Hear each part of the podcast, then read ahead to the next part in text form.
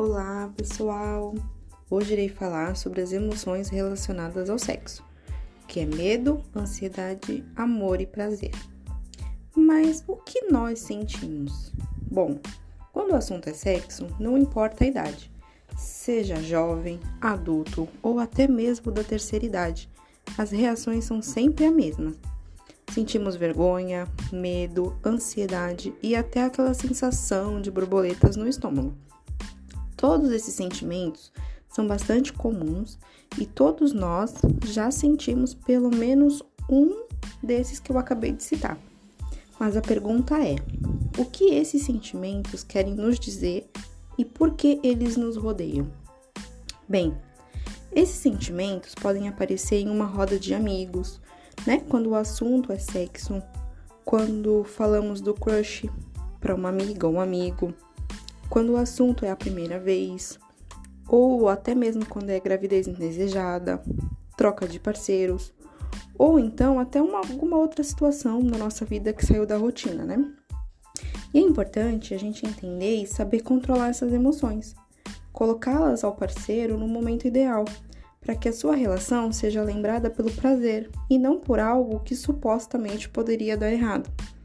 É ter em mente que a relação a dois é questão de confiança e que ela deve ser conversada e descoberta ao longo do tempo que passam juntos. É, o medo, por exemplo, pode surgir com o tempo e esse sentimento está muito presente na nossa vida. Né? Isso implica no receio de algo, como por exemplo, ser assaltado, da morte, de sentir dor, gravidez e etc. Né? E para o sexo, o medo dificulta muito pois ainda existem muitos tabus e muito constrangimento em falar sobre o assunto. A genofobia ou a erotofobia é o medo excessivo do sexo.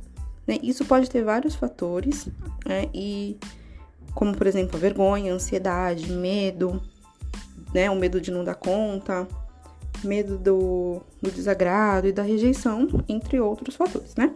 Vou citar agora algumas fobias relacionadas. A afefobia, que é o medo do toque, carícias, significa que é o medo do, de tocar e ser tocado. Tem a ginofobia, que é o medo da nudez, a sua e a do outro. Heterofobia, que é o medo do sexo oposto. A nosofobia, que é o medo da contaminação de doenças sexualmente transmissíveis tocofobia, que é o medo da gravidez, e a parafobia, que é o medo de parecer pervertido ou que alguém seja pervertido com você. E os sintomas que podem aparecer são falta de ar, medo excessivo, náuseas, palpitações cardíacas, pânicos, sudorose e tonturas. Essas fobias podem desencadear muitos outros problemas, por isso, qualquer sintoma parecido, procure um especialista para que consiga superar e ter uma vida sexual saudável.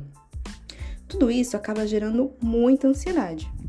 Algo muito comum nos dias de hoje, mas a realidade é que sempre existiu.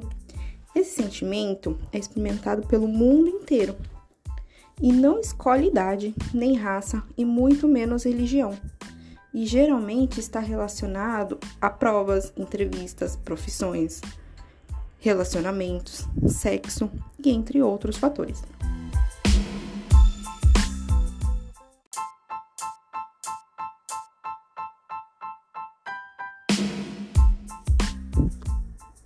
A realidade é que homens e mulheres estão propícios a serem vulneráveis a esse sentimento, cada um com sua subjetividade. A ansiedade é um sentimento muito comum, mas como lidamos com ela é que faz toda a diferença. Para o sexo, a ansiedade é um inimigo terrível. Ela proporciona o pensamento de que tudo vai dar errado e de que não saberá o que fazer na hora, de que não está apto, de que não sabe se vai conseguir atingir o orgasmo, se a camisinha vai estourar, se vai engravidar, se vai atingir a expectativa do outro, a preocupação de mostrar o corpo, a pressão da primeira vez, para os meninos principalmente se vai ter bom desempenho e muitas outras coisas que a nossa mente pode criar. Bom, mas nem tudo é medo e ansiedade, né? Ainda bem.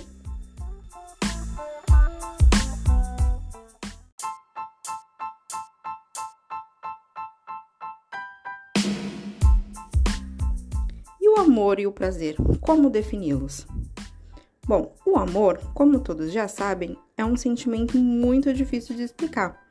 Está ligado ao carinho, demonstração de afeto, respeito, em se aceitar e aceitar o outro, compaixão, paixão, em conviver, permanecer, estar junto e ser e se sentir livre.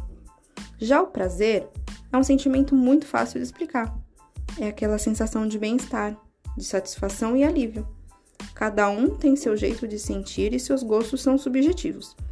Para cada um tem um efeito e um significado diferente, mas o prazer mesmo, ah, é sempre um prazer, né? O amor e o prazer caminham lado a lado e nem sempre se pode ter os dois em uma relação sexual. Com isso pode surgir medo, culpa e ansiedade, como citei logo acima. O importante é ter o conhecimento de seus sentimentos, desejo e saber como fazer para satisfazê-los. Terapia é para todos e vale muito a pena. E sexo só com camisinha, hein?